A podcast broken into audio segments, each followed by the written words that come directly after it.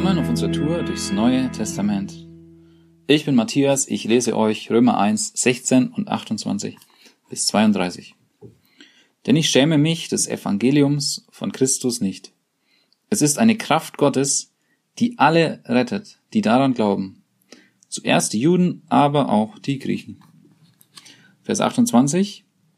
Und weil sie es nicht für wert hielten, Gott zu erkennen, hat sie Gott auch dahingegeben an ihren untauglich gewordenen Verstand, zu tun, was sich nicht geziemt, voll von aller Ungerechtigkeit, Hurerei, Schlechtigkeit, Habgier, Bosheit, voll von Neid, Mordlust, Streitsucht, List, Niedertracht, Angeber, Verleumder, Gotteshasser, Frevler, Hochmütige, Prahler, erfinderisch im Bösen, den Eltern ungehorsam, unvernünftig, treulos, lieblos, unversöhnlich und unbarmherzig. Obwohl sie Gottes Gerechtigkeit kennen und wissen, dass die, die so etwas tun, den Tod verdienen, tun sie es nicht nur selbst, sondern haben auch Gefallen an denen, die es tun. Eine lange Liste von sehr schlechten Ausprägungen von Menschen. Wir lesen hier in Römer 1 das erste Kapitel eines Briefes, den Paulus geschrieben hat, als er selbst noch nicht persönlich die Römer kannte. Er war zu dem Zeitpunkt noch nicht in Rom und hat diese Gemeinde dementsprechend auch nicht gegründet. Es ist wahrscheinlich, dass nach Apostelgeschichte 2 viele Menschen diesen Glauben an Jesus Christus nach Rom gebracht haben. Wir wissen, dass alle Wege nach Rom führen und so sind auch viele Waren, Ideen, Weltanschauungen, Überzeugungen und auch Glaubensangelegenheiten nach Rom und in diese große Stadt gelangt. In der Apostelgeschichte haben wir von vielen Situationen erlebt, wie beeindruckend Gott eingegriffen hat und gleichzeitig aber auch, wie deutlich wird, dass der radikale Glaube an Jesus etwas kostet. Dieser Brief wurde etwa 57 nach Christus geschrieben, zum Zeitpunkt der dritten Missionsreise.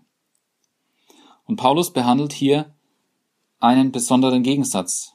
Er spricht auf der einen Seite von der verändernden Kraft des Evangeliums, macht aber im gleichen Kapitel deutlich, wie tief der Mensch sinkt, wenn Sünde sein Leben beherrscht. Ich habe hier eine ganze Reihe von Dingen vorgelesen, die zum Teil in Gedanken beginnen und sich durch Worte ausprägen und manifestieren in dem Lebensstil von Menschen. Wenn ich in mein Leben gucke, dann sehe ich oft das Thema Habgier. Ich kann nicht genug Geld auf dem Konto haben. Ich möchte mir noch eine Sache kaufen. Und wenn ich die habe, fällt mir wieder was Neues, Besseres ein, was ich unbedingt zu brauchen meine. Ein zweites Beispiel. Ähm, manchmal hole ich mir gezielt die Anerkennung und das Lob von anderen und ich manipuliere sie so, dass ich dieses Lob von ihnen bekomme, weil ich mich so danach sehne. Ich könnte die Liste noch weiterführen, will ich aber an der Stelle nicht tun. Paulus schreibt hier auch noch von anderen Dingen, wie tief das Menschenherz sinken kann, wenn es seinen Schöpfer nicht als Schöpfer anerkennt und ihm nicht den Dank entgegenbringt, der ihm gehört. Wir lesen auch von sexueller Perversion wo Männern mit Männern und Frauen mit Frauen Sex haben. Und es wird auch betont, wie die Wahrheit niedergehalten wird und verdreht wird. Demgegenüber steht aber die frohe Botschaft, das Evangelium, das wir als gute Nachricht kennen. Und dieses Evangelium ist dynamisch. Wir lesen von dieser Kraft Gottes. Im Griechischen heißt das Dynamis. Wer von euch an Silvester schon mal einen Böller gezündet hat und hat ihn vielleicht in der Hand explodieren lassen, der weiß, welche Power darin steckt. Und das ist mit dem Evangelium genauso. Es steckt Kraft dahinter. Es ist nicht eine Lehre ohne Worte, ohne Inhalt, ohne Kraft, sondern es ist etwas, das dein Leben verändert, das dich selig machen kann und damit aus der Dunkelheit deines Herzens zum ewigen Leben retten kann.